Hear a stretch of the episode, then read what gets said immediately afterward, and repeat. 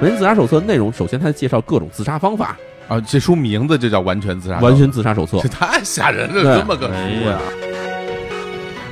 很多这种上吊死的这个人，就是挂在那种工游人远足用的路，就是挂在路边上。哎呦，上九一色村这个地方的原址就在这个青木园边上。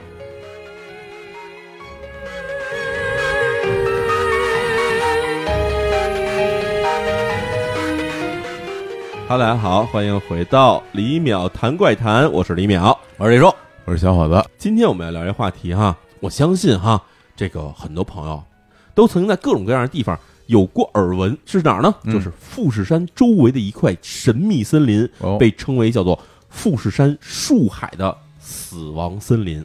哎呦，这个太著名了。呃，听说过，这是这个日本最著名的，哎，人称自杀圣地，哎，对吧？原来啊，就是我没有去过日本之前，嗯那我们称之为东渡旅哎游嘛。嗯，呃，没去过日本之前，就经常会在一些媒体上都看到一些新闻，哎就说这个日本啊有两个有两个事儿，一个事儿呢就是上班族特别辛苦，哎，经常有那种什么过劳死的情况。嗯，嗯，当时就觉得，哟，这个是我身边好像没听说嗯说谁家谁家大人上班给累死了。累死了，好像不太不太听说，很。少有，很少有，另外一个就是老听说什么日本这个什么自杀率哎。最近又上升了，是吧？说什么哎，大家可能这个生活压力大呀，嗯。或者怎么样要自杀什么的。但是这个事儿呢，我个人印象上也是因为就是至少我啊，嗯。我身边嗯。知道的啊，这个不管是认识啊或者是住在一个小区的，有这种自杀情况的，可能还特别没那么特别多是吧？对，然后所以当时就是对日本要有这么两个印象，当时就想着说，哎呦，说当地人民是不是活得很压抑啊？是吧是吧？怎么老想着自杀呀？这一会儿我还会给大家讲说，为什么大家对日本自杀率高这事儿有一个印象哈。啊但是咱先聊聊说这个富士树海这东西哈。哎，富士山树海这个小时候，我不知道你们两位是什么时候第一次听说啊？嗯我自己第一次听说还挺早的了，哦，是小时候看《圣斗士》时候有印象。哎，女神的圣斗士，哎，女神圣星矢啊什么的，车田正美老师，哎，对里，边哪有树海啊？哎，你不是记得了吧？不记得，当时我记得是怎么回事呢？说的是这个有一帮这个黑暗圣斗士，你们有印象吗？有啊有哎黑暗圣斗士他们当时在的地方就是这个富士山树海。啊，啊，哎，他们说这个说这有一帮黑暗圣斗士，然后还会跟你打什么的。对，就是那个凤凰星座一辉的喽啰嘛，对对对，就是最开始那什么黄金圣衣篇吧，还是十二嗯星座篇，然后啊不是没到十二星座篇，就是黄金圣衣篇。对，这些人在议会指挥下把那个黄金圣衣给抢走了。就是比赛的奖品，哎，给抢走了。然后他们去的地方应该就是这个富士山树海。哦，当时我还有印象，说什么在里面有几个传说啊，什么什么到里面罗盘都会失去作用，然后人在里面会不分方向，然后里面基本上进去九死一生等等这些话传说全是在那时候出来的。哦，反正我小时候对那是第一次对这个富士山附近有这种地方有印象，这是第一次产生了这个概念。哟，那应该太早了特别小了，那是哎我们上小学的时候的事儿，啊，对啊，对吧？对啊，嗯，那其实那时候我甚至不知道富士山在哪儿，我当然，对，但是看这 东西觉得哇太神奇了。嗯，所以今天我们要聊的就是说这个，对啊，这富士山树海，大家可能现在都已经听说了，对吧？在日本富士山附近哈，那我们嗯先聊聊这地方。首先，它这地方到底有哪些传说，嗯以及呢，在这期节目里面跟大家讲说这些传说到底哪些是真的，哪些是假的，这些我们要说的。好啊，好吧哦那么咱先开始从富士山树海这个位置说起哈。好，富士山树海在哪儿？这个两位有概念吗？在富士山边上呗，真没概念啊，富士山它是首先大家都知道，富士山是一圆锥形的东西，对，对吧？它是一个这个立体角，对吧？嗯，它到底在这个这圆锥形的哪方向呢？东南西北，对哎，在哪儿呢？它其实在它这个富士山的西北方向，嗯西北方向啊，西北方向。我我我想想啊，哎因为这富士山那边我还算是呃稍微了解了，嗯去过几次。西北角哦，上北下南左西右东，西北角那是不是就是河口湖的那那个那个位置？这么说哈，嗯，河口湖应该算是富士山基本上是靠正北方向的正北啊，对，然后包括它那边还有什么人野七海，然后还有一大堆其他的湖什么的，其实都在富士山的这个北部到东北部方向分布。啊对，嗯哎，然后呢，富士山往西那边是哪儿呢？其实那边有几个小城市，嗯大家可能去的不多哈。那边呢，其实离河口湖不算太远，嗯然后那边还有什么京津湖等等这些地方，其实本溪湖都在那个方向上，然后属于游客越来越少的方向。然后沿着富士山的这个从北到西有一条，其实是有两条路的，有一条是高速路，然后有一条普通路哈。画过来一直画到了正西边，也就是那个富士宫市。富士公式对嗯然后在这条路的，其实就是在这个公路啊两侧分布的就是所谓的富士山树海。啊，哦，哎，然后我还以为是很偏僻的地方，但其实是在路边儿啊。啊，但是你知道那高速公路它是一个高架桥过去的，我明白。就是你在你在上面走哈。哦首先，我想大部分人是不会从河口湖去富士宫的，嗯，大大部分其实游客就从河口湖可能就直接回东京那方向了。是在这条路一般没有人那边走，然后从这上面过去的这条路哈，它其实底下就是这树海。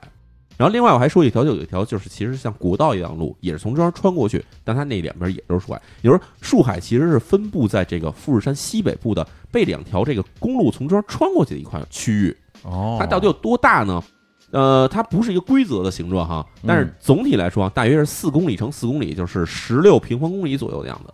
哎呦，那可真不小呢。十六平方公里说小不小，说大不大。这个一般啊是这样，这是四公里乘四公里的话，嗯你你人吧，比如你人往那前面一站，你是一眼看不到边儿的。这什么概念呢？就是比如说咱们说这个北京首都机场，嗯，差不多这十六平方公里呢，有大约有四五个北京首都机场大小，你就是哇加上加上停机坪，加上那东你想加得多大吧？太大了，非常大。然后嗯东城区，北京东城区的面积好像是四十六平方公里吧，啊也，就是说差不多十六平方公里呢，也是占于占了差不多三分之一，三分之一，三分之一你你想想，很大的一块面积。那它是一片森林一片原始森林。哦，哎，它这地方在日本的原名啊叫做青木原。哦，青木原这名字怎么来的哈？青就是那个绿色的那个青，嗯，嗯木头的木，然后原是原野的原。哎，嗯说是为什么呢？是因为首先富士山它是一个火山型的这个，就是它是火山。对，火山它喷起来以后，它就有熔岩流下来了。嗯熔岩流完以后，它会形成周围形成一那种像锥形的那种东西。对，哎，它地面其实是那个火山的熔岩形成的那个地面，嗯相对来说比这种土质地面要硬。硬多了。硬哦所以呢，有很多树啊，这地方你想这长了很多树嘛，这个富士山周围，嗯，这个树长起来以后呢，它这根扎在这个这石头上，其实扎不稳的。哦，于是就在很长的历史时间里面，就大量树其实就倒了，长着长着就倒了，嗯因为那扎根扎深了以后，哦它它扎不住了。树随着自己长大了以后，树冠越来越大，所以它就支撑不住，以后就全倒了。倒了之后就死了吗？倒了以后就死了。哦倒了死了以后，你看这那一地方，它又是西北方向。西北方向嗯我们知道，就是富士山的降水什么的，它其实湿度还是挺高的。嗯，西北方向又没有那么多阳光照耀的嗯这些都是事情，所以就让它的地方其实特别容易长出大量的青苔来。哦。然后很多倒的树木呢，就开始倒在地上，然后它就开始往上长这种青苔，长的全是这个绿色的木头。嗯。所以最开始人为给这地方命名的时候叫青木园，就是因为他看了一片，这是一片原野，嗯，然后有很多倒下来的这种绿色的这个树木在里边，嗯。所以给它起名叫青木园。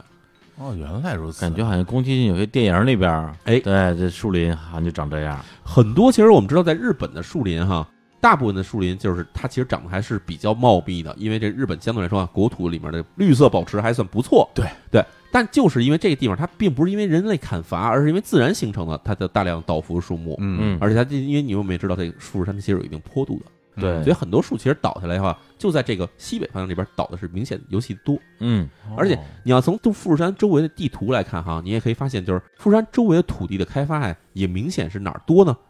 东边多，南边多，对，对吧哎？南边基本都开发到山脚下了，是但是尤其是北边和西边开发的特别少。的确，因为大家这个一般旅游啊哎，都是从这个东海道线对过去，是吧？然后其实都是从这个东边这一溜儿就玩这么一溜儿，哎对，然后南边也是再玩一会儿，没错静冈县内的这些地儿，对，所以你要是坐过这种新干线的话，比如说嗯从这个静冈这边路过新干线，嗯无论是哪个方向去的话，嗯你都能基本能看得很清楚的这个富士山在一边出现。哎呦，我我之前去静冈玩，别说什么坐新干线了，我哎在静冈住了两个宾馆，哎那那两个宾馆就静冈市里边啊清水区。那两个宾馆推开窗户就是富士山，对吧？推开就巨大富士山就在窗口。是的，对。啊，嗯所以就是小虎老师刚才说这个，就是嗯这个角度上哎拍的富士山照片其实非常多的。对为什么呢？因为它是阳面拍着好看。哦哎，但是我们经常会有一些照片看的，比如拍富士山是那种湖的倒影，就是哦一正一反两个富士山。有嗯或者有时候拍那富士山呢是那种，比如说看起来哈，就看颜色特别的阴，苍劲哎，苍劲。哎，那种照片往往是从哪儿拍？就是从河口湖方向，从北边拍的，我们所说的那个背面，在背面拍的，我们管它叫背面，没错。然后倒影你，基本就是在河口湖啊、京津湖这种地方哦拍出来的。这样啊，对然后这地方为什么我能说这么详细呢？是因为我去过很多次。啊，哎，我真的还是去过大量的机会从那边路过。你为什么要跑那儿去那么多次啊？就有的时候，你知道，你想开车的时候，嗯路过富士山，你想绕着它走一圈的时候，也会有这种情况。啊，绕着绕着圈转一圈儿啊，哎，哎对，呀，哎呀我这所以风风景是真美，哎，风景是真美。然后，所以呢，我也就对这个，你知道，在富士山那边一走，嗯一发朋友圈还是发什么微博什么，就会有人问说：“哎呀，怎么去树海了吗？”等等之类的。哎 所有问我的人都是没去过树海的人。嗯哦，然后我相信我是不多的去过树海的人，嗯而且我还是在里面住过的人。不是树海里边儿嗯，还能住，能住啊？不是？它是有人住的地儿，还是您就哦，当然不能野宿了，野宿，肯定不是野宿了，就是整个对大木头啊？对，还就一会儿我们再讲哈，在哎树海里面到底是怎么回事。但我们先从这个关于树海的几个所谓的传言开始说起啊。嗯来，咱们说第一个哈，第一个最有名的就是说，这个进了这个富士山树海之后呢，你就会难以辨别方向。嗯，哦说有几个问题哈，第一呢，就是因为这个树木太多呀，遮天蔽日，你看不清楚这个阳光在哪儿。说里面完全进就是一片漆黑，这是一种嗯说法哈。哦，第二是什么呢？就是就是说这个在富士山树海里面，这个带着指南针、罗盘啊，然后会乱转，我天，这有点神了，这百慕百慕大大，对吧？很多地方啊说这乱转。然后第三说什么？说这个进去以后手机信号也都没了，等等之类的这些。你这倒有可能。哎嗯，所以呢，咱就先从这一点来开始说起。毕竟你自己亲身去过，哎对吧？说第一个哈，哎，说这个什么呢？说这个阳光，这个看不见阳光，啊就是特别漆黑一片，这事儿其实是假的。哦，假的，哎，就是为什么呢？嗯富士山山脚下长的这些树木哈，嗯其实不像我们想象的说，在有些比如说像在信州或者是和歌山这些地方长的那种特别高的高耸入云的那种那种大参天大树。哎参天大树，其实还真不是。哦，大量的树其实没有那么高，它嗯很多树其实看起来就像我们普通的街上种的树，可能比它再高一点儿这种水平。嗯。就是，那种看着特别直的那种这么大的杉树、啊。松树这种东西，其实，在富士山里虽然有，嗯，但是在树海附近呢，没有那么多。哦，等于说树海附近那个长的树，我能理解，就类似于像北京啊，哎，杨树、柳树那么高，大杨树，但不是普通的杨树啊啊大杨树就高一点高一点杨树，高还是挺高的。其实高一点杨树，也就是普通杨树的两倍高吧，到头了。哎，嗯然后呢在里面你说你没法通过太阳去辨别方向吗？其实并不是，可以，啊，有阳光能照进来，就是你可以在里面，它那树木没到那种说真的像什么这种遮天蔽日，完全里面一片漆黑这种事儿是不可能的。哎，那你现在去，啊它里边还有很多，就是比如说倒着的木头，上面有青苔吗？有有有，这些东西是没法消除的，哇也没有人利。用它嘛，它不会没有了呀。哇，那那现在仍然是青木园啊。啊，对，哦就还是这样的。哦，然后在里面说这个罗盘会不会乱转哈？哎，对，嗯罗盘其实不会乱转，这事儿不是我经历过的，因为我我肯定不会带着指南针进去啊对，我一般都是按着这个路标走哈。对，带一司南，哎，拿勺进。哎。对说这个指南针会乱转有什么情况呢？嗯第一啊，就是我们知道指南针的原理是什么呢？是里面有磁铁，嗯，对吧？里面有磁铁，磁铁基本上能指南北这样的。对，但是它能乱转的情况是，除非你周围的那个所谓磁场哈，嗯能跟它指南针里面那磁铁相对来说一样强，嗯嗯它才能让指南针乱转。嗯，哦，但是富士山里面它有这种东西吗？没有，为什么呢？富士山里面它其实一个我们知道火山喷发形成的地方，对，火山喷发形成的那个熔岩里面，它其实并不具备说具有里面有具有强磁铁矿那种地方是没有的。毕竟这个罗盘啊、指南针这些东西都是都是人工造出来的，这什么纯度啊？对我我觉得这个就是用用这个磁力，妄图用磁力去解决很多事情，是一个经常见到的。就我们经常会讲什么百慕大到那边以后，对罗盘乱转，对，包括你们什么有什么说哪个房子有点什么问题，都说啊这儿的这下边磁场不对，怎么着哎怎么着啊？这为什么呢？是因为我们其实啊，包括中国跟日本都有这种说法，就是风水。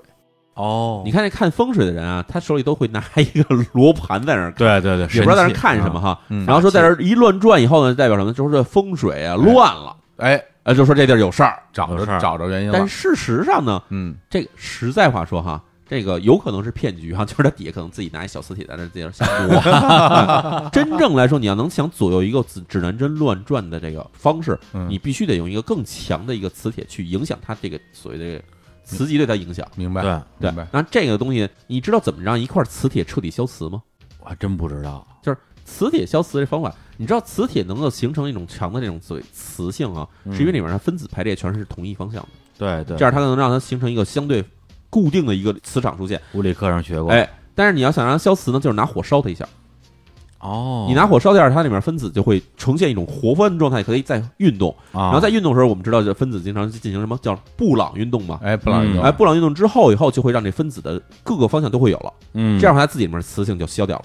这样啊，对，所以说为什么磁带说你要保留在这种不能是高温地区呢？嗯，是因为磁带假如进了这高温的地方的话，它就消磁了，这样啊，磁信号就没了，上面写东西没了。哎正好我这磁带一会儿我我试一下，哎对别试啊，我们都很珍贵的磁 带对。我拿那个那个火机燎一下你这样吧，你拿你哎那个是一些什么磁卡、磁条试一下。啊哎啊，对，拿你磁卡试一下。哎啊，信用卡啊啊，对，反正就是这么来说哈，你也知道它的这个火山熔岩喷出来的时候温度是非常高的，嗯所以它喷出来的在凝固过程中的话，它在里面的所有，就算它含有大量的铁，它也不可能形成一个均一方向的这么一个东西。对，消磁了是吗？对，它其实根本就不可能存在天有道理然磁性有道理，有道理，有道理。所以在富士山里面是没有这种强磁场存在的，所以说这也是个谣言这绝对是个谣言。啊第。三种说什么手机信号是吧？对，哎，这其实这真是谣言了啊为什么呢？在富士山上，无论几何目，你去看都是满满的信号。啊，那看来建了不少基站啊。基站全盖在那边了，嗨，甚至在这个青木园里面就有基站啊。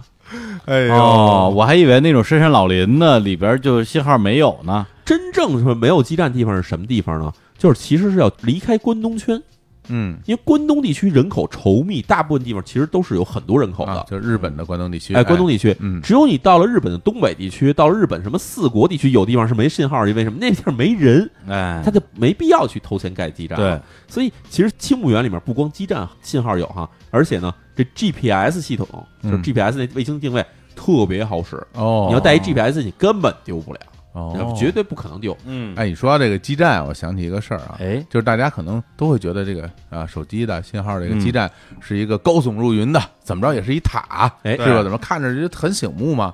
但后来我这个前一阵子啊，跟一个这个相关行业的朋友聊天，然后我就问他，我说这基站什么呀？我说我们家附近那手机基站我都我都没看见，是不是那个没有啊？啊他说嗨，你看见了呀，你也不知道。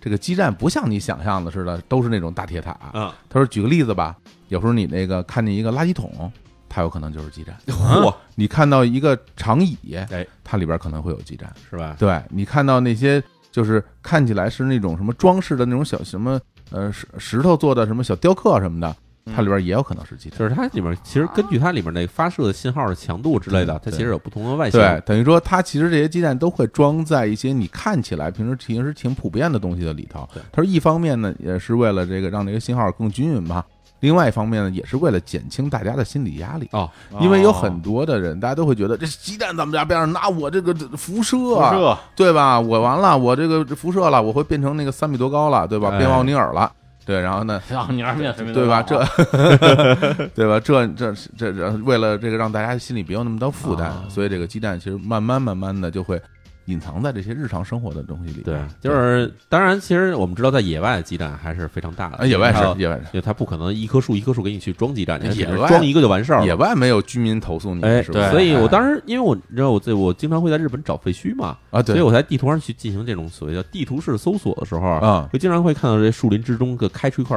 差不多可能有五米、十米左右见方的一块这个平地来。嗯，哦，然后这地方呢，最开始我不知道是什么，然后还特意找了几个地方，我就爬山去爬那儿去看了一眼，发现那其实都是基站啊啊，所以就是这种地方就对我来说现在看起来就是比较敏感，然后一看啊，这就是基站了。嗯，所以在这个富士山里面呢，就是其实是有大量基站存在的。当然嗯，其实接近山顶的部分是没有的，嗯这个确实是真的。但是在底下面嗯低于雪线或者低于五合目的地方的话，这信号基本是全部覆盖的，这那是肯定的那。看来这个树海里边没信号，这也是哎这个哎，所以呢，这个就是说进了树海以后，你会无法辨别方向这个事情呢，现在基本上啊，就是算是谣言了。哎呀，那这几个都市传说，这秒说都是亲自去印证，就是你包括其实最开始可能很多年以前，几百年以前哈，可能人进了富士山确实会没法辨别方向，这是因为什么？就是没有任何工具，这是有可能的。嗯而且你要在里面只靠这阳光辨别方向，我们知道太阳其实是不断变换这个位置的，嗯那你一直追着太阳走呢，这确实有可能走丢。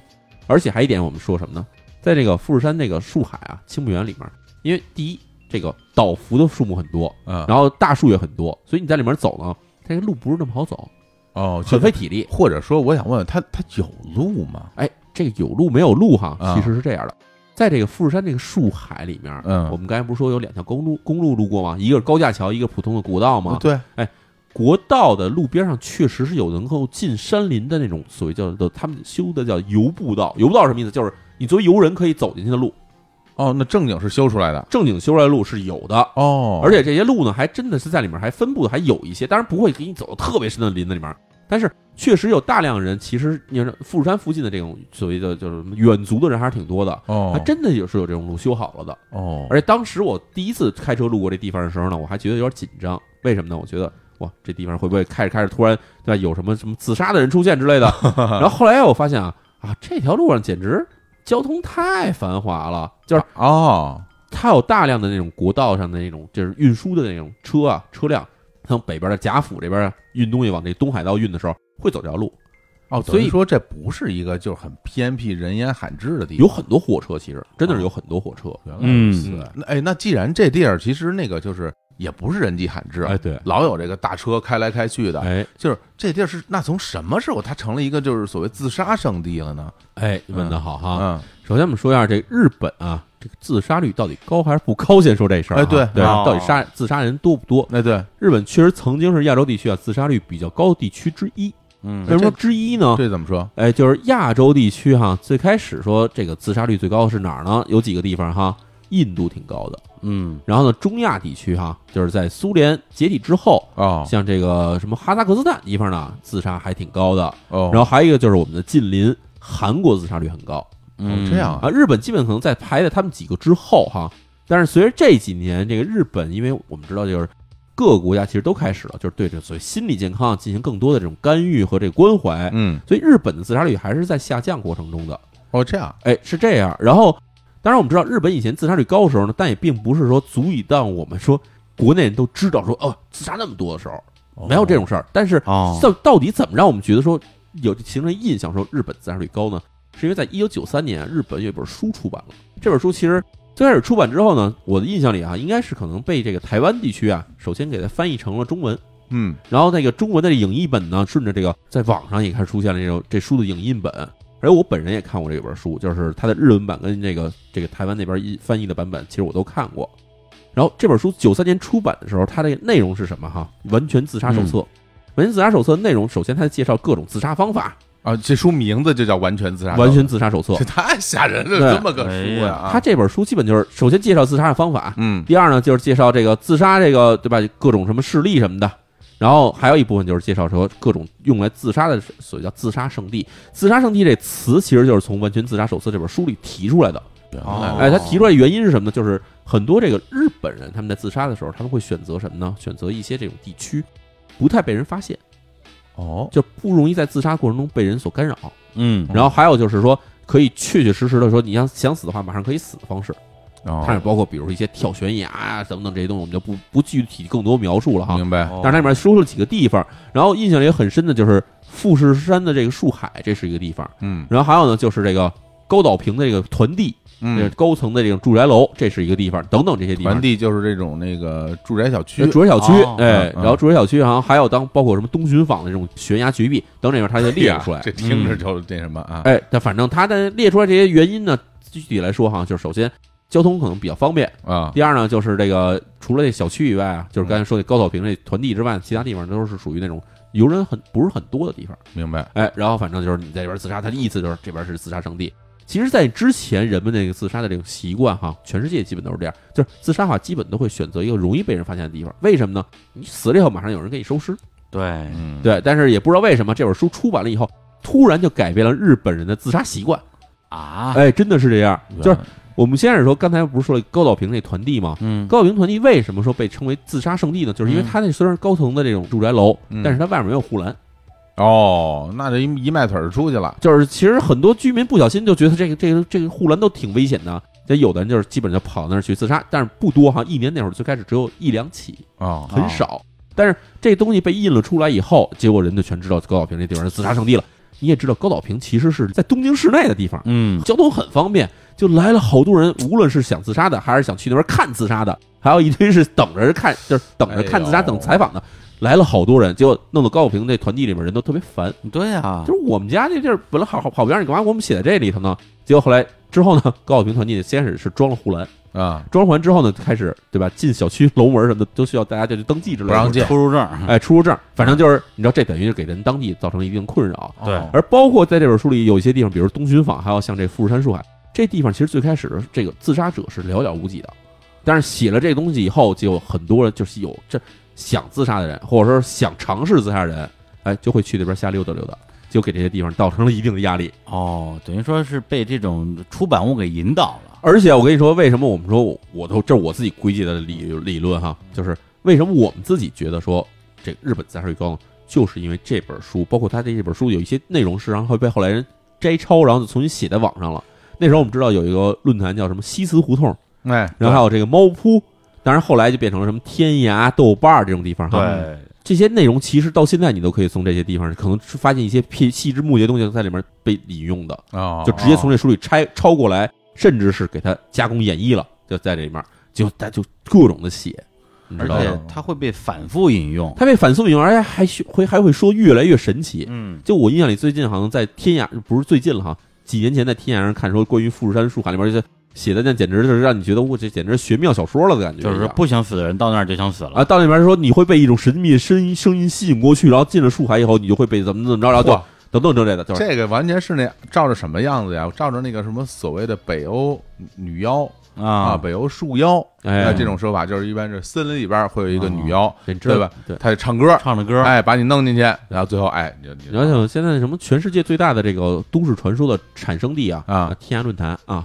哎真的是这么回事儿。而且我刚刚上网查了一下，上那 Wikipedia 看了一下，啊现在的这个全球的自杀率，哎。日本只排到了二十六，啊，对，因为排在前面的很多的国家，我们能列列出名的，比如立陶宛、嗯。拉脱维亚，包括俄罗斯，然后还有白俄罗斯，这都是非常靠前的。还有像一些非洲国家的自杀率也很高。对，而且排在前几名的国家，我真的想不到。你说说。排第一名是谁吗？不？知道。斯里兰卡，斯里兰卡，啊，斯里兰卡全球自杀率第一，对。第二是圭亚那，第三蒙古，第三第四阿萨克斯坦，第五科特迪瓦，然后韩国排在第十。嗯。哎呦，这个真的完全颠覆了我的印象，对吧？因为我一原来一直听说一个一个概念啊，嗯。好像说是那种就是冷的地方的人，嗯，好像自杀率会高一点儿。嗯，然后那个因为说什么冷冷地方可能什么冬天长啊 啊，甚至有什么极昼极夜啊，让对大家容易抑郁啊。对。但是你刚刚说这些地方可都是很热的地方。你，是。说其实因为自杀的形成的原因有很多，像刚才你说的这北欧地区，还有像这种极地地区的话，它有什么极昼极夜，导致很多人会患上这个失眠症，哎，然后还会有一些抑郁症抑郁症出现，对，然后它可能会导致自杀，这是一个自杀的一个诱因。哦，但是很多地区，你像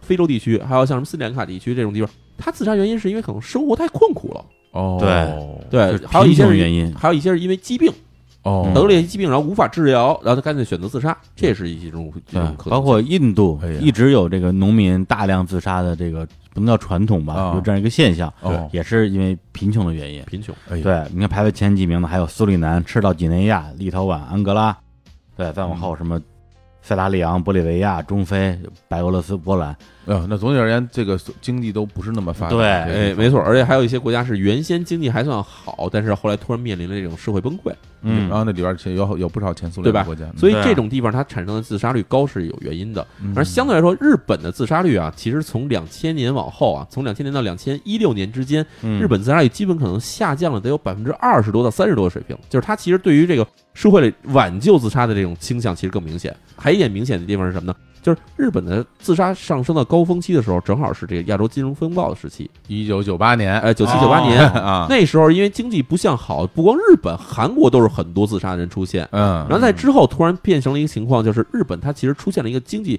稍微向好，甚至是有一种稳步发展的情况。嗯，包括我们知道近年来其实就所谓叫什么安倍的这个安倍经济学啊，嗯其实给日本社会带来了更多的稳定性。嗯，那这样一方面就减少了自杀率，另一方面其实提高了就业率。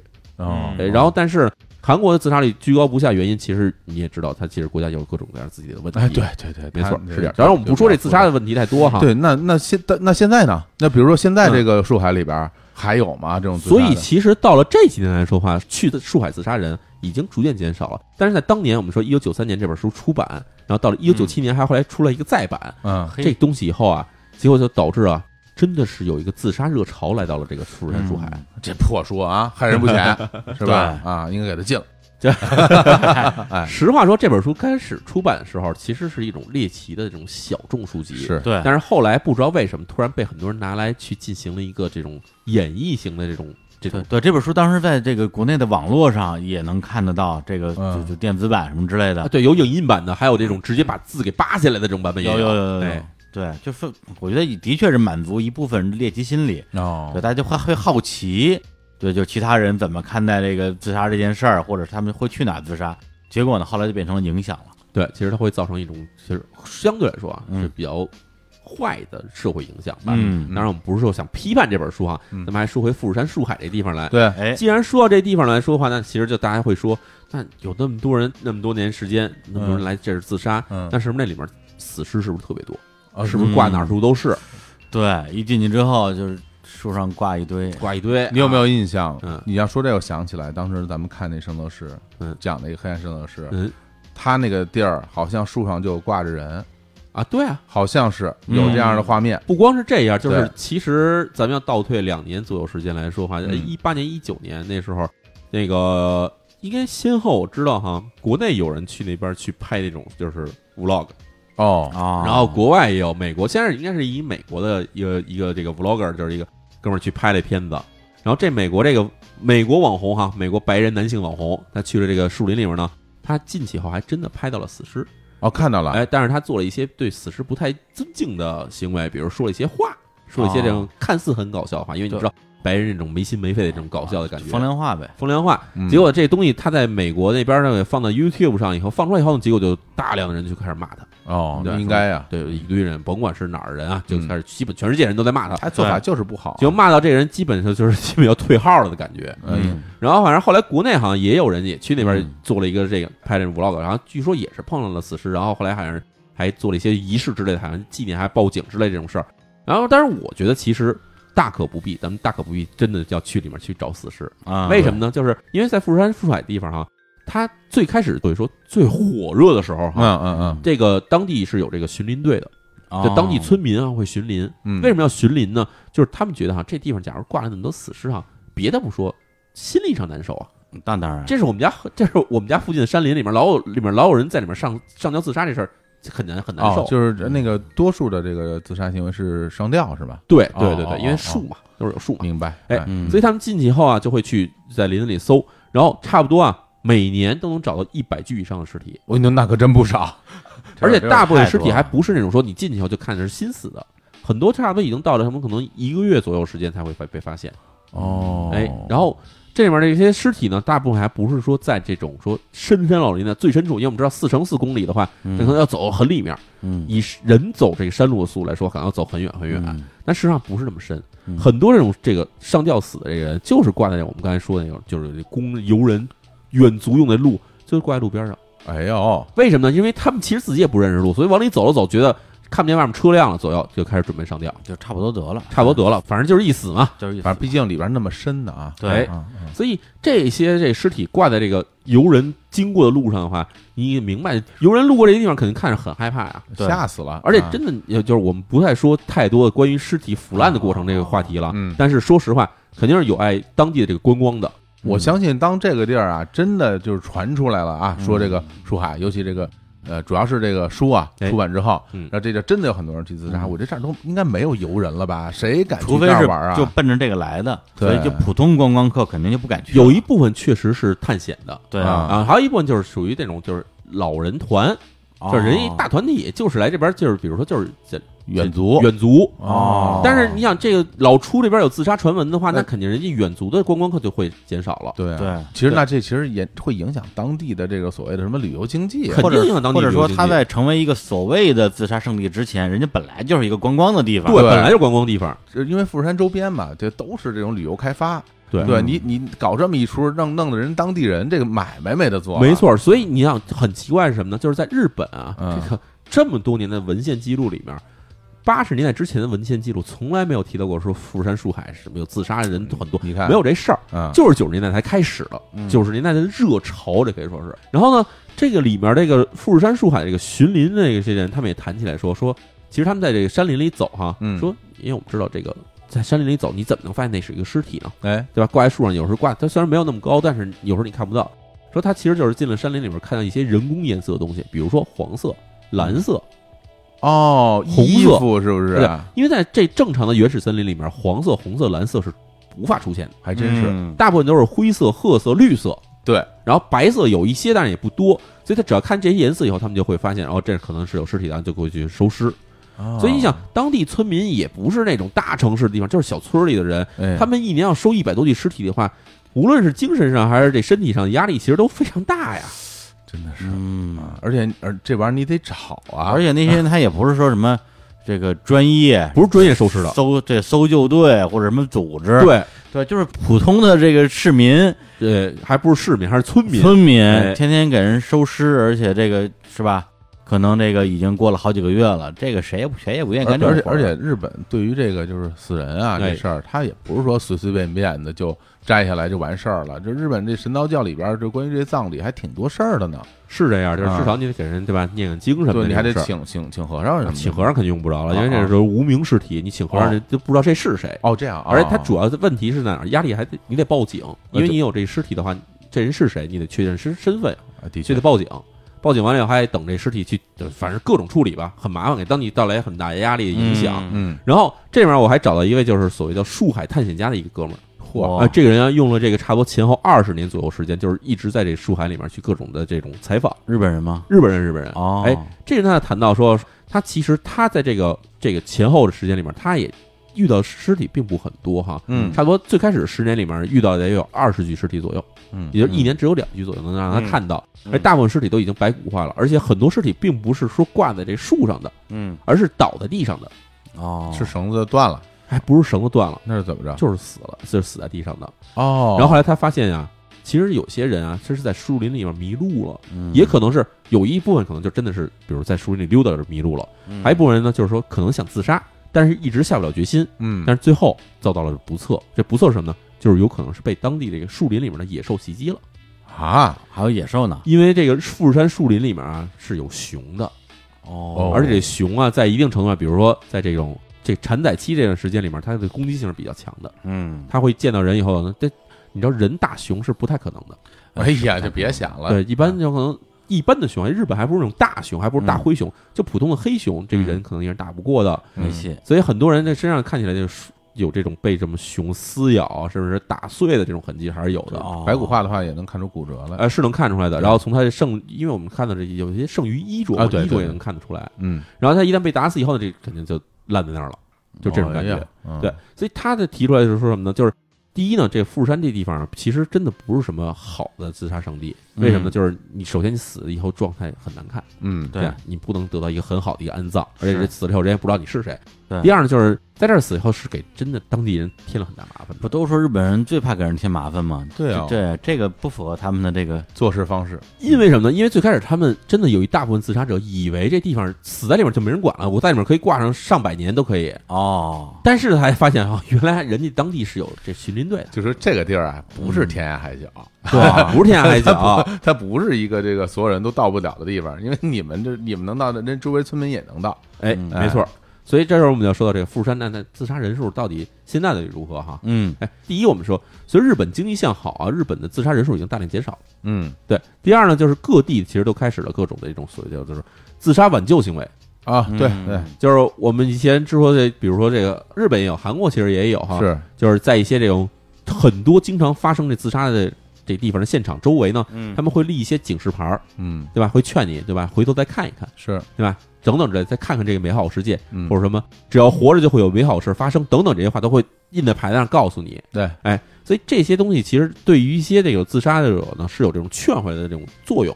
嗯同时呢，还会有一些这种真的就是，我们刚才不是说巡林员嘛？哎，巡林员除了去收尸以外啊，它那里面还有这一个重要的这个功能啊，哎就是去找那些在树林里面徘徊的人。哦，因为在树林里徘徊的人啊，只有两种人，一种呢是当地村民采蘑菇，另一种呢就是在这树林里面不知道有什么想想法的人。想寻短见，哎，对，因为基本上就是这样。因为大部分人他走的话，他不会像就跟比如我进这个树海的话，我会在这种路上走，嗯我不会跑往林子里面深处走。嗯，为什么呢？我怕走丢了。对就是因为当地要不你熟，要不就想故意把自己弄丢的人，就不想再出来了。哎，所以才会有这种人出现。嗯所以他们的目的就是去把这些人劝回来。哎，真的是在附近有几个村子，就是有这种专门收留这些人的这种设施。挺好。这个一方面呢，也挽救生命；嗯一方面呢，也给自己减少一些麻烦。说实在的，真的是这样，因为你知道，就是把一个人劝回来用的这种这种成本啊，嗯要比收尸这种成本要小多了。那可不啊，因为嗯，收尸真的实在是太他自己能走出来，你还不用报警，哎 是吧？而且关键在于还是挽救了一个生命。是吧？对，而且呢，当地确实也想啊，当地因为我们知道日本很多村子的这种财政啊不是很很有钱，是很多地方都很穷的。哎，这树海呢，其实周围一共是三个村子，这三个村子把这树海基本上是各占三分之一给分走了，嗯所以这几个村子他们为了就算吸引自己的客流，嗯，他们也得把当地的这旅游资源得稍微整的像样一点儿，嗯因为你想，我们刚才聊到说这个富士山树海其实就在富士山的西北方向，嗯旁边就是山中湖，山中湖、河口湖这几个地方，这基本就是所有去富士山玩的游客就肯定会路过这些地方。嗯，嗯，那么，既然有那么多游客，大家都觉得这边是一个禁区，没人敢过来，对这些村民住的本地村民来说，这就太可惜了呀，对对吧？他们这就成了一个死胡同了。没错，对，除了想死的人之外，谁也不来。哎，是这样但我问一个可能呃不一定对的问题啊，啊，对，如果说这些村民啊本来挺好的啊，一个旅游胜地啊，现在呢成了一个自杀圣地，自己还得现在要不然去收尸啊，要不然去劝人不要死啊，那这些村民们直接搬走就好了，你就放弃呗。我觉得啊，有两个原因哈。啊第一呢是什么呢？就是他这个故土难离，这是对所有所有人都是有这种啊是说法的。而且我们知道，就是其实各地都有啊，包括就是日本，他们有些地方会造这个水库。对，啊，这造水库的时候就非常出名了，有几个村子就被水库直接淹没了。像著名的日剧《Legal High 嗯》啊，这个基亚人演的？演那种那个这个律师，哎哎，他就接过这种案子嘛，就说这个当地一个村里边被那个大财团啊征用了，对，征地说我这儿要要盖工厂，还是要弄水坝什么的。后来啊这个当地村民不愿意走嘛，然后双方就开始打官司。嗯，这个这个顾问文律师过去给村民出头，嗯哎讲的其实这里面。还真不全是钱的事儿，因为就是我前段时间不是找一些这种日本的什么废墟什么地方想去看嘛，就发现一大片的是这种叫什么，就是废村儿。然后我就有点奇怪，说怎么会有这么多一串儿废村儿出现呢？嗯所以他发现这其实，在当年他那个叫叫什么水文规划里面啊，嗯这地方其实是要在后面修一个大坝，然后把整个这一片山坳全淹没的。啊有时候其实可能会有个六七个村子，整个被水全盖在底下。啊，哦，然后这事情发生之后呢，后来我还发现继续调查这事儿哈，发现真的原先住的地方的村民，他对这个地方其实特别有感情。对，他们甚至在这个新的这种就是盖好的这个水库周围，嗯离自己村子比较近的地方，还会盖起纪念当时村子的那种纪念馆，还会盖起来。哦，所以故土难离，这是一个很大的问题。，是而且你想住在村子里面的，要是年轻人，其实早就搬走了，剩下那边全是老年人。哦，老年人他觉得到老了以后，其实在哪儿都是这样的。对到老了以后，我我去哪儿住是干嘛呀？对吧？我就在这儿，我就想在这儿就哦就死在这儿了。或者说那些想要离开这个村子去其他的什么大城市的人，已经走了，留下来的就是想跟这儿养老，甚至最后就这个终老在这里的人。对，所以你又不能把这些人强制他们搬走，对吧？嗯其实那这些老年人，说实话，你想搬也搬不动了。嗯，搬个家多大的事儿啊！是啊，所以是就是对吧？然后你到了一个新的地方，干什么呀？嗯每个地儿都有自己的原住民，是吧？你种地啊哦也是你也没地儿种啊。就是说你现在跟这儿什么搞旅游啊、采蘑菇呀、对收尸啊，这起码这是你现在能做的事儿。对，你换个地儿的话，就没有任何事儿给你干了，没有事儿。给你干，他们也没地儿去了。对然后这些人是不是就是祖祖辈辈在这儿生活呀？就是像就属于这什么这地儿原住民，我们家跟这儿住了好几百年了。哎，哎这是有一个传说哈，啊，就是我们先说啊，日本它这个所谓原住民，嗯跟我们说在这儿住了好几百年这事儿不是一个概念，哦，不是一个概念，就是我们相信，就是你你去哪儿你都觉得这是日本人，嗯。但是日本本身的原住民呢，这些人其实有可能啊，并不是日本人。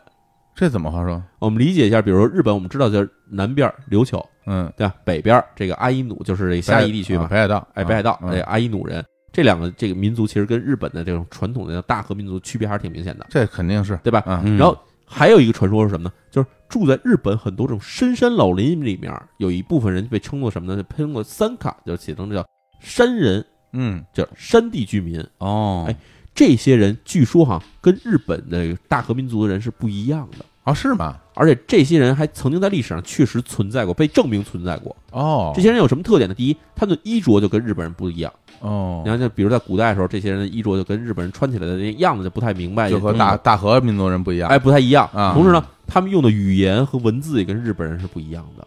嗯有自己的独立的语言，有自己独立的文字。就是山地原住民，山地原住民，然后他们自己的信仰也是属于就是山岳信仰，就是信山神之类的这种东西，嗯自然山神之类的这种东西，哦，就跟日本神道教的信仰也不一样。其实有点像台湾那什么赛德克巴莱但是跟那些，但是跟台湾的那种情况是不同的在哪儿呢？嗯台湾是让我们这个大量的这种从大陆过去的居民逐渐进驻台湾的这过程呢，对。相对来说发生的是比较靠近代的时候的事儿，对。对吧？但日本，因为你知道日本这个地方其实就那么大，它，自古以来就是就可能从这个几千年前一开始就已经全是大和民族占领了，嗯。而这部分在在山里面这些山里的原住民呢，大量的是属于那种被这种大和民族讨伐对象，哦，就跟我们以前比如说这个中原民族对这什么山岳、什么嗯。羌族这种地方的讨伐，感觉是差不多的。那你要这么说，我能不能有一个大胆的推测？这个山地的居民嗯。可能才是日本这个岛上的原住民啊，这个这个没法定义，是吧？没法定义是什么呢？啊。就是因为我们并不清楚这些人他们到底什么时候来到他的这个岛上。迁徙过程，哎，对，啊不知道他对对对对有可能他们可能跟最开始去了这关西或那个九州地方的迁徙的人是同一时期到达的。然后被赶走了，然而这个为什么没法证明呢？就是因为啊到现在为止，其实已经找不着这些山岳居民的这些石器，没有这些人了，明白找不到了。明白？嗯现在只有一些推测，说什么呢？说这些人有可能他们还没有进入现代生活，嗯还住在一些什么茅草屋里，甚至什么山洞里面。对你像印尼嗯好多岛上好多这种民族，哎，对，其实啊这个东西是为什么就会出现，就是因为日本当时其实有一些这种影响，就觉得啊，我们可能在岛上有太多地方，我们还没有发现这些人。嗯，哎，然后其中他们估计啊，这些人住在哪儿之一的一个可能的地方，就是这个青木原书海。啊，那怎么着？那是说这个书海附近的这几个村儿里的人，哎，有可能是你说的那个什么山民吗？并不是，哦因为我刚才说了，山民其实是还没进入现代社会。哦，我说那几个村儿，我能去，啊，我能开着车过去。那山民是不可能在那儿修那你。想象一下，特简单，幽灵公主。哦啊啊，哎。就是那那种啊，跟狼一起战斗的少女，哦这样啊，那个可能是山地的哦，对，所以这个山民到底在这个青木原树还有没有存在呢？嗯。这有一个有一个问题，就是嗯。他们要真住在这山林里面，他们住在哪儿？这是一个问题。对，嗯，哎，然后你也知道这个地方其实四乘四公里，说大不大，说小不小。嗯。这地方要想藏点人的话，你彻底搜查，其实这地方不难。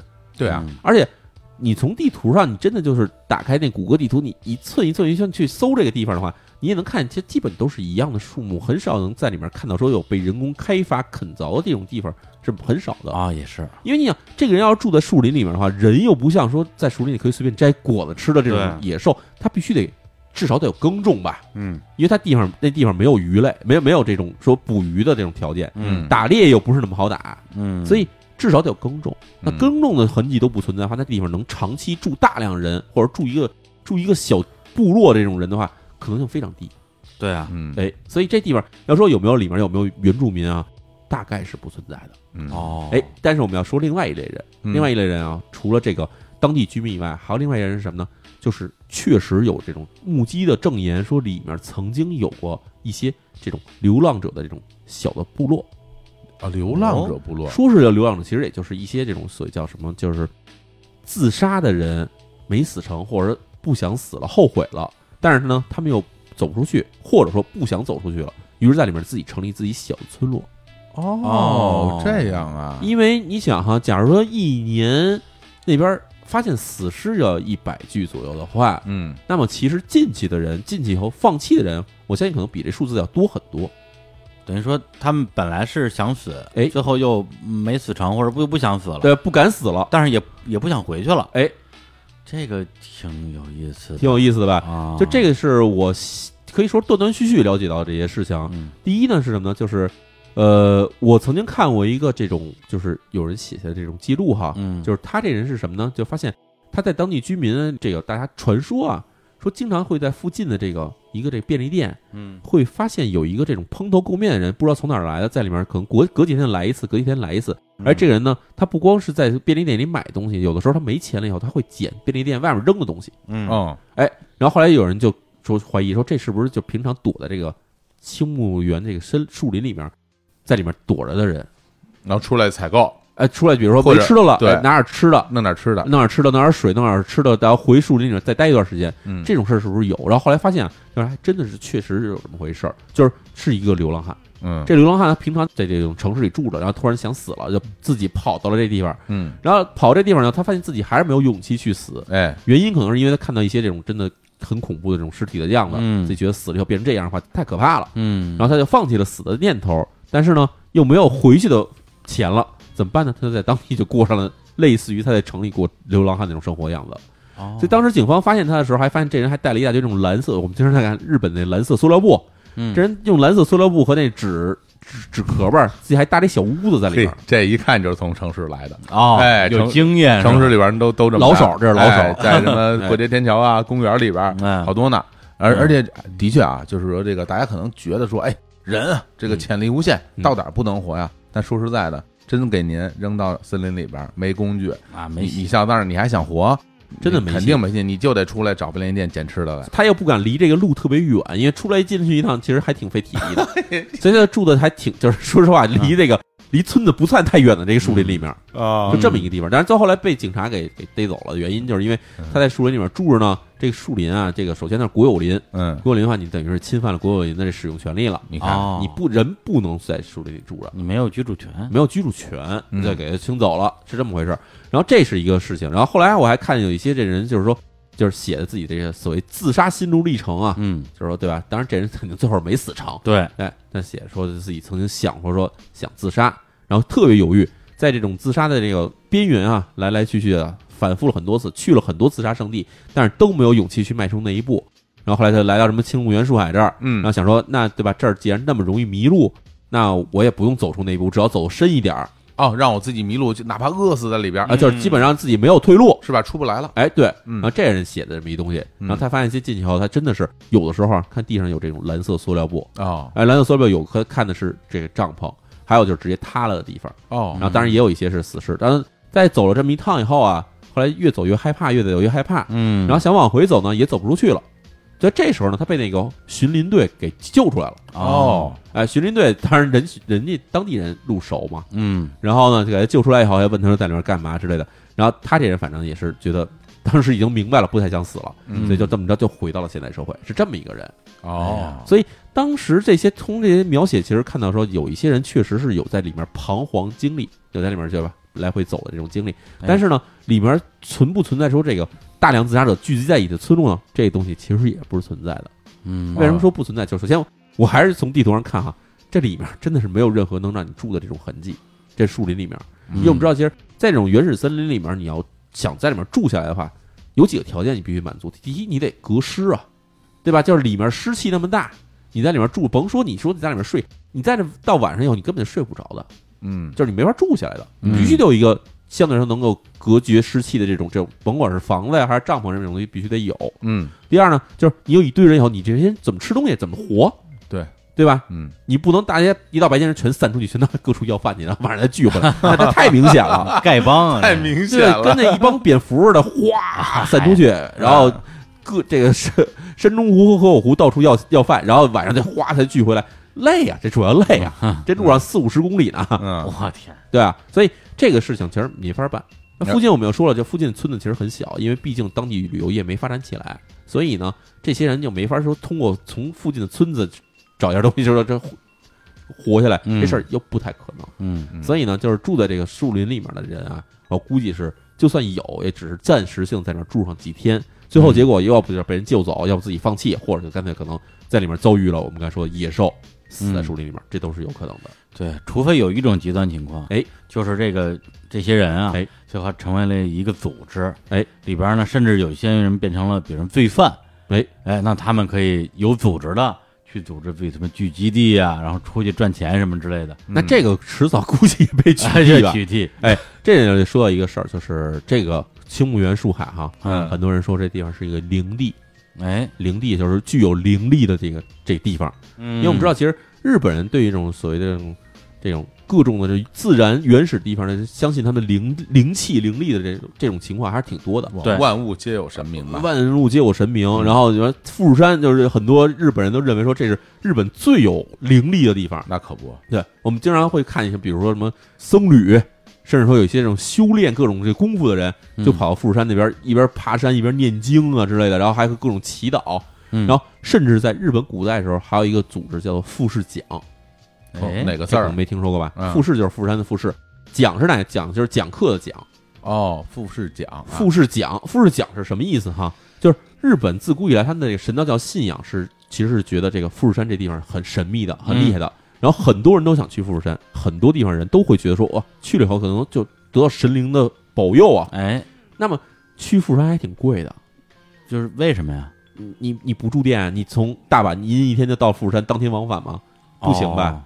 就是这路上一路，日本古代是没有这个新干线的，这你知道吧？哦？哦，也没有汽车，哎呀，真的呀，没有汽车，哇，所以大部分人而且真落后，日本古代的情况跟中国还不一样是什么呢？日本古代是因为地位身份有区别，嗯。普通平民是不许骑马的，嗯，骑马就是死罪，嗯，只有这个官府这个官员才能骑这骑马。所以你普通人，你要是比如你真的住大阪或者住九州，你要想去趟富士富士山去参拜的话，嗯。你必须徒步进行。其实不光是富士山这地方，包括比如说我们经常听说什么伊势神宫，哎，伊势神宫也是日本的信仰很强的大的一个地方嘛，是。这地方都得需要步行去，所以就是在日本古代有这种组织叫伊势奖或者富士奖，因为你去这一趟路上的路费非常大，你要吃饭，你要住店，对啊，对吧？你还可能走走着走着鞋破，你还要买鞋啊。嗯哦然后你到了那边，你还得走回来，你不能死在那边啊。嗨，嗯，所以这一趟过去的话，这个人一辈子可能也就这么一次机会。对，那么你这些钱你要攒不出来，怎么办呢？怎么办就是一个村子里人，甚至几个村子里边人凑在一起，嗯大家每个人都出一点钱，嗯，然后呢抽签儿，哦谁抽让谁抽着谁去。哦，这个村子，比如来了一百个壮壮劳力，这一百个壮劳力有一个人抽上了，那这等于就是大家每个人都抽百分之一。嗯这个人去了，等于就代替村子里人去了，那真是全村的希望。全村希望就是这样，就这就是这种传统。那不一样的村，他去了以后，他回来，哎然后下次，比如隔两年以后，我们再去进行一次抽签儿。啊，这两年之后，还是大家一块儿抽出钱去凑这事儿。嗯所以这种组织就被称为叫做什么什么奖，富士奖、伊势奖，嗯，包括嗯。鹿岛奖，就是鹿岛神宫的鹿岛奖啊，鹿岛。都有，到处地方你能看到，还包括有没有像西部大山奖。哦我也有大山。都有，嗯，哎，所以这些就是各种什么什么什么奖，什么什么奖，就是这种东西。哦，然后这地方后来这当然这说的有点远了哈，这种奖后来发展成为一个叫做老鼠奖的东西。啊，老鼠奖是什么呢？老鼠奖后来再翻译成中文就是老鼠会，就是传销，嘿，啊，这是这个的原型啊，这是这个原型。哎呀，当然，我们这人说到这边，说到富士奖了。富士奖这东西可以视作什么呢？是视作是对富士山的一种信仰的组织。啊，对，对，富士对富士山信仰的组织，就导致了其实自古以来大家就觉得说，对吧？来一趟富士山，你就会有点不同的这种收获。对，去朝见那个富士大神，哎，到了近代以后就变了，到近代变成什么呢？这个近代我们也知道，日本其实出了好多这种新兴宗教哈，嗯，尤其在这个可以说是明治维新之后，嗯这个日本它就首先进行了什么什么灭佛，然后这个什么兴这个神道教，对，这之后以后就开始出了很多各种各样的这种新兴教派，到这什么二十世纪以后，甚至在二战之前、二战之后，大量新兴教派都出现了。嗯。嗯，我们还没说到些最近的什么奥姆真理教哈，啊，就说之前这些教派就出现了很多这种各种自称的上人、圣人这些人，嗯。他们需要为了证明自己说对吧，我有天选之子，我有这种超自然力量，他们要干嘛呢？就要去这富士山，哦，要去富士山对吧？有在富士山实施我的这种神迹，比如啊，说对吧，徒步飞行富士山之类的这种这种想法。富士山富士山漂浮，啊，富士山漂浮，哎，富士，山是背景，我在富士山前面漂浮，哎，肯定会有人干这种事儿。嗯。嗯。所以当时从这种差不多二十世纪中期开始，就有大量的这种各种宗教在富士山这附近嗯。去盖这种这个道场，哦，道场，嗯。哎，或者是什么分教会。嗯嗯，这边就得提到一个事儿了，就是我们哎要说奥姆真理教了。哎呀哎奥姆真理教啊，在咱们这节目里其实聊过很多次了，彻彻底底也聊过一回。然然后奥姆真理教当时这个完颜征哈，为了证明自己的这个圣人之子、上帝之子的这地位，对，哎，他把自己总部就搬到了一个地方，我不知道大家还记不记得，有一个地方叫上九一色村。那太记得了。印象太深了，对。你淼叔也去过，哎，上九一色村这个地方的原址就在这个青木园边上，哦，在清木园最南端，现在一块地方，这地方就是这个上九一色村的原迹。啊，奥姆真理教最开始占据哦上九一色村之后呢，嗯，上九一色村本身原地的居民就全纷纷搬走了。哦，为什么对？？这地方这个 来了一帮人实在太奇怪了，嗯，嗯，不敢跟他们住在一块儿，所以大家全搬走了以后，这个奥姆真理教基本上形式上就把上九一色村的一大块地方就全归为自己有了，给占了，给占了。嗯占这地方以后，他对吧？首先就收了大量来自日本各地的这个信徒，对然后制造沙林毒气，对，哎，盖圣堂。当然，我们知道，其实奥姆真理教最终的覆灭，不也就是警方公安警察什么的这些一块儿突袭这上九一四村的这个总部嘛，嗯把这个奥姆真理教的一些教徒全控制住了之后，在两个楼之间的小夹缝里把这个万人之王逮着对带走，所以地方当时就被封闭了。哦，封闭之后，好像当地村民的想说，对吧？这么大一块地，我们要回去住的话，也怪怪怪难受的，就被弄脏了，对吧？就各种什么怪里怪气的人在这儿修炼什么的，对。对，然后，那我们怎么办呢？这块地还得再利用啊，怎么办呢？嗯，哎，他们一算哈，首先哦，我们这里呢当时他们占这块地有多大呢？三十七万平方米，我我太大了，听着就大，三十七万平方米，其实就就反正比咱们家里都大点儿吧那种感觉。嗨，是吧？哎，然后这地方最开始干嘛使呢？最开始啊，是因为当地的村民为了就在这个二十世纪初期，为了说扩大自己的耕地，把这地方是给开垦出来一块这林地，嗯，然后盖了村子以后呢，就这地方被这奥姆真林要就废弃了，弃用不用了，有点可惜。于是呢，他们就起了一个想法，说咱把地方给改成一个对吧娱乐设施，嗯，改成一个这种这观光地。哦对吧？改成观光地来点客人，对吧？因为附近还盖了富士急了，你知道，啊，对吧？富士急大家可能都听说过，一个哎特别好的一个大呃大游乐园，哎，大游乐园，亚洲最高的，什么亚洲最快的，还有亚洲最猛的，什么过山车，三大过山车都在那边亚。洲最可怕的鬼屋，哎，亚洲最可怕鬼屋也在那儿。对，对啊，所以当时想说，那咱们也盖这么一个东西吧，就哎把这推平了，要盖这个一个东西。它盖什么呢？这名字 叫做富士咖喱味儿王国，什么玩意儿？什么玩意儿？咖喱味儿，咖喱味儿，咖喱味儿的王国。对，反正就是这么一名字，叫你可以改理解叫富士王国吧。听着跟咖喱味儿的似的，好像对反正就是要盖一个大的游乐场。游乐场，然后这地方哈、从什么开始去构想的呢？从这一九九七年就开始就准备要弄弄弄这个了。够早，哎哎，开始，然后盖的东西啊，其实盖的还特别漂亮。哎，有什么这种小城堡啊，什么这个各种娱乐设施啊，过山车啊，什么主主题公园似的，主题公园，哦主题公园。对，嗯但是呢，这地方有几个缺点。第一啊，就是它的这个交通啊，公共交通啊，相对来说比较差。哦，因为什么呢？因为大家要是从东京出发，游客们要从东京出发是要来这儿玩的话，它中间会路过一地方，就路过富士急。它这地方要从富士急再往前再走好几个钟头才能到这地方。大家觉得这地方啊，就就算了吧。对啊，而且呢，富士急离河口湖就挨着呀，对，富士急在河口湖村边上，嗯这地方，但是新盖这个富士王国呢，周围什么都没有，嗯所以就没有那么多人去选择这地方来玩儿。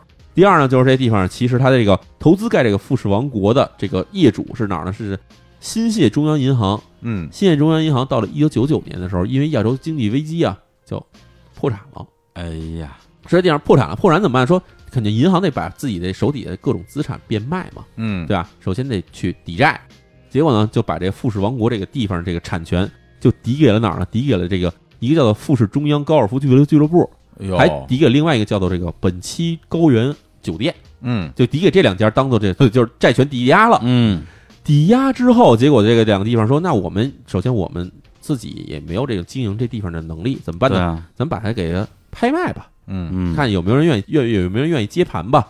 结果拿出去拍卖的时候，你也知道，一九九九年那会儿是全亚洲的金融风暴，对哦，就没有人有钱，谁都谁都没钱，对，拿这怪牌拍卖没人买，哦，没人买，最后结果没办法，到了当年的一九九九年的十月二十八号的时候，这个地方啊就不得不说咱关了，不开了，嗯，开不下去了，没钱了。对啊，那所有权还是在这两家手里是吧？所有权还在这两家手里，但是这两家这等于这两家经营也成问题，就就不经营了呗，对，对吧没办法。啊，结果这两家呢，随后就慢慢的把这地方就说，我们就把这地方要不押给法院吧，嗯因为自己他们自己也有欠款啊，把这东西就押给法院了，哦又成抵押物了，哦还有抵押了，啊抵押在法院手里呢，结果这地方也不开源，也没有人经营，嗯没办法，这地方就慢慢的变成了废墟。当时其实可以算是日本非常出名的废墟之一。哦，哎，要这成了废墟以后呢，这地方二零零五年的时候还拍了一个恐怖片在这边，哦，哎，就是叫什么被诅咒的录像带之类的这种这种系列，哎，就是哦真人在里面拍，因为当时确实已经成了废墟了，他他他那气氛非常好，，对取景太方便了，完全用不着什么东西。这地方当时被押给了这个法院之后呢，这法院肯定不能说对吧？我们这边肯定还拿出去得拍卖啊，对，对法院也 也有压力啊，对啊。然后拿这拍卖有一个问题是什么呢？这个没人拍，没人买，嗯，只好每次上拍的时候都把价格往下降一降，每次都往下降一降，最终啊拖到了这二零零二年的时候，把这价格降到了原来的百分之三十的时候，嗯这才把这地方给拍了出去。啊，终于有人买了，但但是赔了的百分之七十都已经赔没了。哎，被人买的时候买的这是什么人呢？买地方其实是一个这种就是开这种温泉旅馆的。哦哎，这地方其实不叫温泉旅馆，就是开那种洗浴中心的这地方。哦，洗浴中心接手以后，准备是要开这洗浴中心，但是呢，开完以后又没有过了一年左右，这洗浴中心自己的公司也倒闭了。这太惨了。哎，洗浴中心倒闭之后，这地方又被抵押，抵押以后就交给了一个这个二零零六年时候就交给了一家这做房地产，就是阿帕。阿帕啊，阿帕还是在日本挺大一家做房地产的，尤其做房地产中中介也挺大的一家公司。嗯结果这块地呢，到二零零六年时候又转手了。啊，哎，从这个之前我们说的做这个洗浴中洗浴中心的地方，在日本专门做房地产中介的一家公司给给拿下了。这嗯这命运呐，哎真是啊。，当然拿下之后呢，这一家公司宣布说，二零零七年的时候说我们要把这个改成一个大型高尔夫球场和这个这大型酒店。又回到那阵儿，又高尔夫球场好，哎，哎，然后结果呢，他们就开始把里面的东西开始拆了，就是这个原先这个这个这个公园，公园儿，哎呦，这个城堡也推了，啊，全推了，全推平了。哎呦，推平之后，到了二零零八年的时候，这家房地产公司也倒闭了。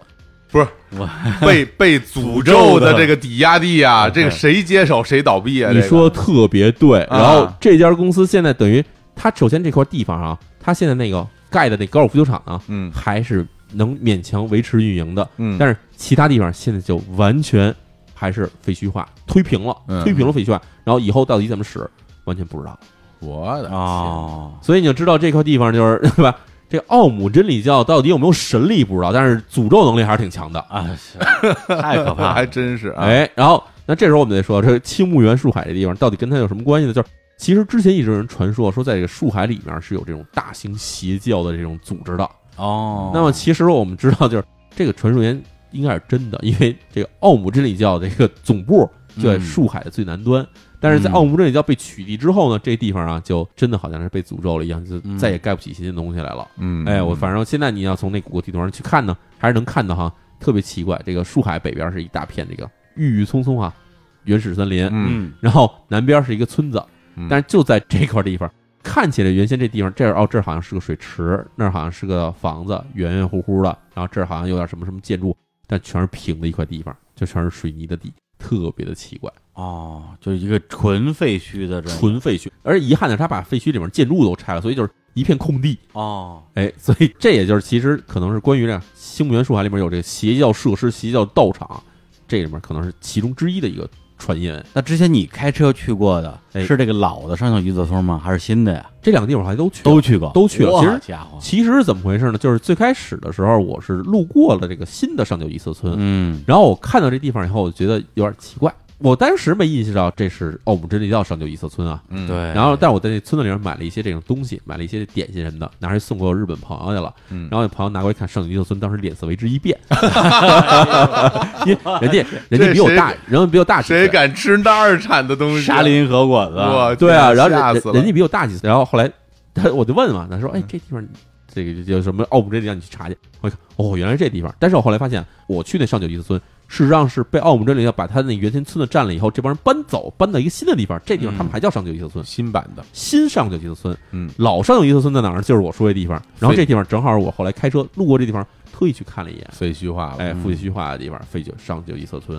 哎呀，是这么回事那这时候咱再说一下，说我在这个树海住的是怎么回事儿哈？啊，对对对对，树海这地方其实有点意思是什么呢？它开发的时间是在二战之后才真正开始大量开发，就是周围地区哈，嗯，大量开发，所以它得需要有一部分人去搬到这边去住着，就是你得你得垦荒，你开发任何地方，你都得有先得有人对，你得垦荒，嗯然后垦荒那还还得建立当地相关的一些这种经济设施，你得建立起来。对，所以就是这些人，他们最开始就是有记载的，大量搬到这地方，有这规模的，嗯。是一九七几年，一九七三年前后吧，哦，这时候就搬了一大堆这种各地来的就募集来的村民，嗯，政府给他们规划出了一个地方是住宅区，哦，说你们在这儿盖盖房子，就是给你们这儿住，还挺好的，就是一趟一趟，就有点像我们现在就是北京京郊有一大堆那种什么这种别墅区，哎，跟那种地方看起来特别像，一栋一栋小小别墅，嗯，然后还带车库，哎，哎，这帮人全搬到那儿以后呢嗯，结果七三年我们知道日本经济是向好的，对，但是到了九几年的时候经济就不好了，也就是他们在这地方住了二十多年以后呢，这地方啊就有一问题，首先垦荒的时候你需要大量的成本，你在地上甭管你是盖什么，你是盖牧场还是盖什么游乐园，你都要成本。嗯，你成本到了这个九十年代的时候，经济不好的时候，成本就挣不来了。对同时本地人的钱在最开始开荒垦荒的时候，其实已经用的差不多了，嗯，就是难以为继。而且你想，开始搬到这些地方的人的时候，还心气儿还挺高的。那时候三十来岁、四十来岁，对吧？正好觉得，对啊，中年时间，这时候应该去投资，对吧？对要挣钱。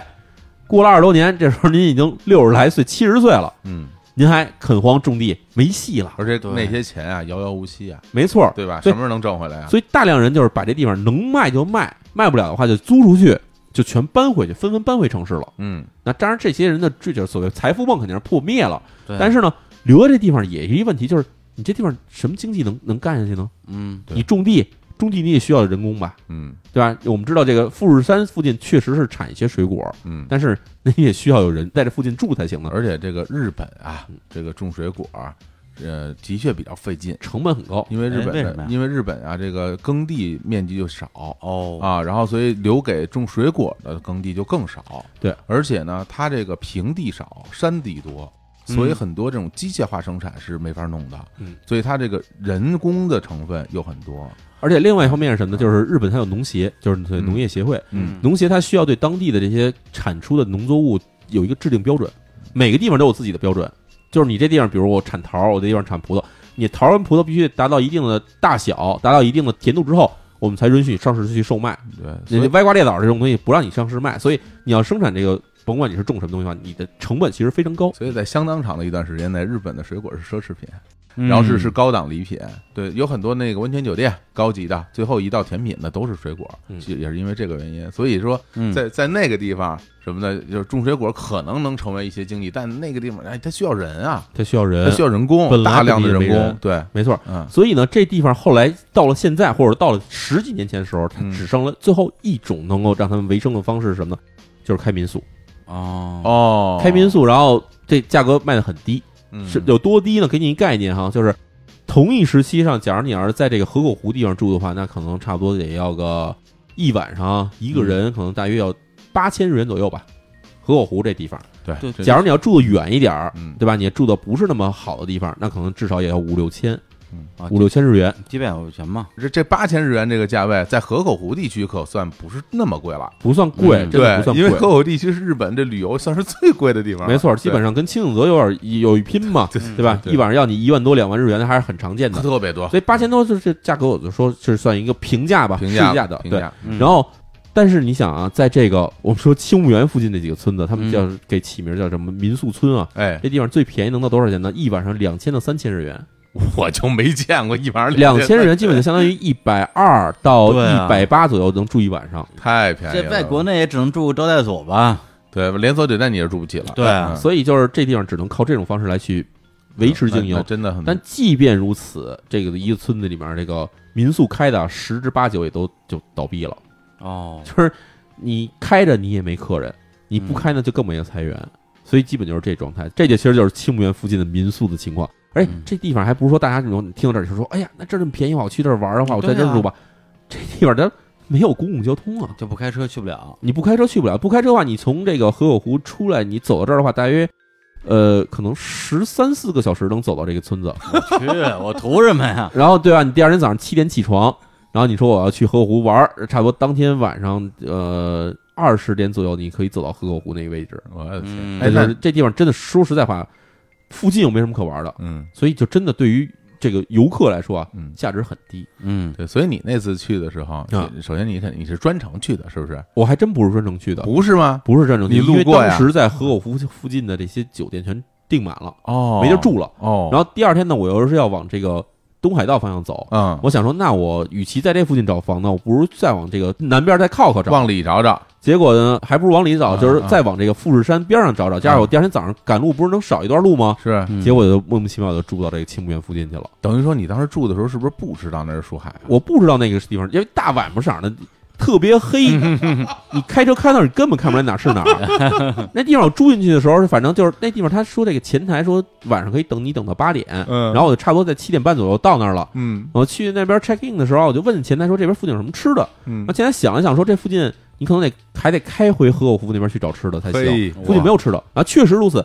然后他给我办完入住以后，把钥匙给我以后，这人他就直接走了，开车走了。哦，然后我在屋里，我就去了屋里面看，就这是没吃的，我就开车出去以后，开了差不多有半个钟头吧，才找着就有勉强路边有有饭馆能吃饭，哦，然后再开回来又半个钟头。嗯然后当天晚上我在屋里待着又没劲，我说，因为他那地方很神的是什么呢？他那地方这说是民宿，其实有一大片地方都是他那个房子，而且都是一间一独立的小木屋。哎然后在屋里待着没劲呢，我就想出去溜达溜达。哎，然后附近呢有没有灯，所以我就只能拿着我自己的那手电筒，我在附近转了转，然后发现越往里走越深，越往里走越深，就是能走很里边挺大一片的，一直走可以走进去，嗯什么东西都没有，就是全是废弃的屋子，然后往前走就是树林子，啊然后走了得有个嗯这差不多走到我觉得就有点累的时候，我发现就这地方没有什么东西，什么东西都没有，我就走回来了。啊对，然后走回来以后，一路上也就什么东西都没发生嘛。嗯哇，第二天早上一看啊，这不是一大树林子吗？这个地方，我这幸亏醒过来的时候，这房子还在哈，不已是经对上房子了，就是《聊斋》的剧情了。没错，真的是聊斋剧情我这么跟你说吧，你你你头天晚上如果再往里走走，那巡林队的就得把你弄出来，呃晚上估计巡林队都不进去了。多吓人啊！这对一陌生人专程跑这儿来，谁知道你干嘛来的？啊但是有有意思的地方呢，就是那个地方有一只猫一直跟着我，从头到尾跟着我，我进林子才跟着我，我从林子里出来才跟着我。哇，我们觉得更可怕了。然后我还我还跟那只猫，我们俩就待了一晚上，就是我一直带着那只小猫。第二天早上呢，我就把这只猫抱着，就到了这个前台去退房的时候，前台跟我们说说这是就我们这边这猫，那那猫还特好玩，一直跟着我，就是这让我觉得一点都不可怕的地方哈。哎呀，所以这就是在我树海里边住一晚上的这种经历。但是呢，嗯说实在话哈，要说让我再去住一次的话，我觉得没必要，哎呀，它交通太不方便了。嗯，你是说没必要？你要让我去，我是不敢。我我其实有点害怕哈，我是有点，我有对点害怕我倒是听了之后觉得说，哎，下次带我去呗。有点想去。哎，对啊哎，如果咱们一块儿去，一块儿去我 OK 的，我行，然后反正夜里我把车开走，哎，太坏了。哎呦，就这个地方，说实在话，就是树海这地方，呃，我觉得哈，嗯就是大家其实听啊，就听个热闹就算了，就是嗯。真的没有必要进去，因为实在什么都没有，嗯，除了少部分人说想我在里面对吧，我就是想拍个小视频，对对吧？我出去上个节目之类的，但是我觉得其实也大可不必，对，对，万一要出点什么麻烦呢？真是。然后其实我们也可以去设想一下哈，你像就是树海这样的地方，它未来大概会变成一个什么样子？哎，因为在日本现在这个很多地方的人口是减少的，嗯，然后这个大城市啊人口基本还能保持，小地方啊就是尤其。像富士山周边，其实很多地方它不是那种有工作就业那么多的，其实它哎只有旅游业，对，所以很多那种就是城市里，所谓什么富士宫市里都没什么人了。对然后你说就到这个，比如说就是书海这块儿这几个村子里，嗯，一方面他这边什么也没有，然后呢，唯一能办旅游又因为这个事儿。导致大家不愿意来这儿旅游，对，然后留在这边的人年纪越来越大，嗯。我觉得啊，可能再过一些年，这地儿可能就没有人住了，就可能整个村子一大片一大片村子，可能就是全废墟化了，就废墟化，了。全废村化的，而且嗯日本的那些废村化废成什么样，就是感觉人消失了，村子还在，因为也啊没有人会帮你把房子拆了，也没有人会帮你把什么路推了。其实你是。你那些东西还在里边儿，是，然后就是对对这个我有印象，就是我曾经路过这种废村儿，它真的就是你路边儿走这柏油路，突然旁边有一条就看起来很斑驳的柏油路。嗯，为什么斑驳？就是因为这地方没人走了以后，这路没人修了，嗯慢慢的就它自己风化，自然风化。你往里开的话，就是很多房子啊，它自然就看起来就是风化了以后，就是自己倒塌了，对我大量房子就留在那边我。去过九州一些小地方，然后它那个就是比如说一个特别小的小镇或者小城市，然后它里边基本上就是说这个离 JR 站如果 JR 站近的地方，它有一有有有一堆人住，然后呢离这个其他那些地儿有也有一堆人住，但中间这条路上有很多的房子就一看就被废弃了，啊，然后这个房子已经锈了，对。然后里边长了很多杂草，嗯。它不是一间，是一一连一串一串一串一串，你而且边上商店都是关着门的哎，然后锈迹斑斑，留下的东西都是好多年以前的样子，就说说明这个地儿的人，因为首先这个人搬走了，或者说这个人嗯。可能已经去世了，然后没有人继承这个房子，然后这边就人越来越少，就感觉这种还是挺苍凉。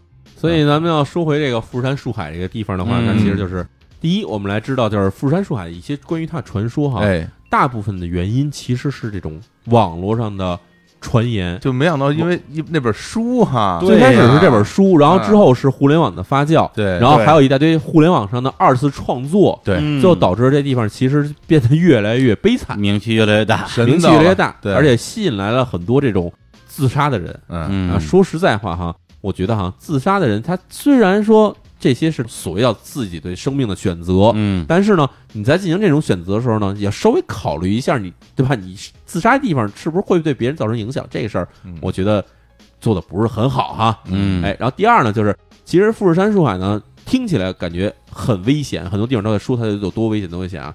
它其实并不危险。明白？对，嗯不危险的原因是什么呢？就是因为这地方你要是按照规矩来去规规矩矩走的话，它真的没有什么让你能遇到危险的地方。嗯，然而，假如您要真的说，对吧？我就是想去树林里看看黑熊，嗯看我能不能打得过黑熊。哎，那这个这个危险，说实在话，不光是富士山树海，那可能嗯很多深山老林里面都可以满足你这个要求。哎呀，哎，比如什么河山地区，这个每年都会出现一些这个被黑熊袭击的人的这种信息啊。有很多山区，它那个当进山之前会立牌子的。对啊，然后实在话说，富士山树海呢，它我们说了十六平方公里，嗯，这在我在日本经历过的一些这种所谓的原始树林那个这种范围来看的话，嗯它算是一个非常小的一片原始树林了。哦，因为经常会在比如说在这个信州，也就是长野，嗯或者是河山，嗯或者说比如说像在这个中部地区哈，嗯，其实有很多这种大的树林呢，范围可能达到上百平方公里，甚至几千平方公里都会有的。哇，就是树比城市多，哎尤其尤其是在日本这个岛本岛中间这一中溜儿间一中间一溜儿山里边都是树。没错，嗯所以呢，这个它也不是说真的在日本说什么首屈一指的大的迷之树林，迷之古代没有这个事儿，嗯没有这个事儿。虽然说比咱们房子大点儿有限，但是呢，也没真大到那什么程度。哎，是这样的。然后，所以呢，这个地方我觉得不要神化它，同时呢，嗯也要考虑一下当地这个居民的感受，哎，对吧？把更尊重它一点儿，这是我觉得做这期节目的吧，我的一个好的良好的祝愿吧。一个。号召，哎，号召，哎，反正我也是同意淼叔的看法，就是嗯。没事儿别去嗯啊，这个看热闹你也别去，有什么有什么可看？但是你不去，人家旅游业就更没戏了。也是 啊。你可以去旅游。那么在节目最后呢，嗯我给大家提供一个阴谋论啊。哦，你说说哎阴谋论，这其实很好玩，咱当做这节目的结尾了。就是有很多人说啊，其实富士山树海这个地方的传说，在九十年代被爆出来，这是当地村民的一个计谋。嗯，当地村民的鸡毛，为什么呢？为什么呢？说因为日本他们有一种非常高昂、价格非常贵的食材，嗯叫做松茸。嗯而富士山树海因为有大量倒伏的树木，这地方其实是松茸的盛产地。嗯，而松茸盛产地的话，假如来了太多游客的话呢，这些松茸有可能会被这些游客就采走。所以当地村民为了想的一个方法，就是把这些松茸据为己有，嗯于是就编出了这个故事。这是一个传说。哦，当然呢，这个传说确实后来也招来了太多来前来自杀的人。嗯而还有一种非常阴谋论的说法是说什么呢？就是因为这种树林里面有太多自杀的人，而这些自杀人呢身上的这些肉、这些养料，真正滋养了那些长出来的松茸。那么，我们这一期关于富士山树海的传说就到此结束，大家再见。拜拜。拜拜。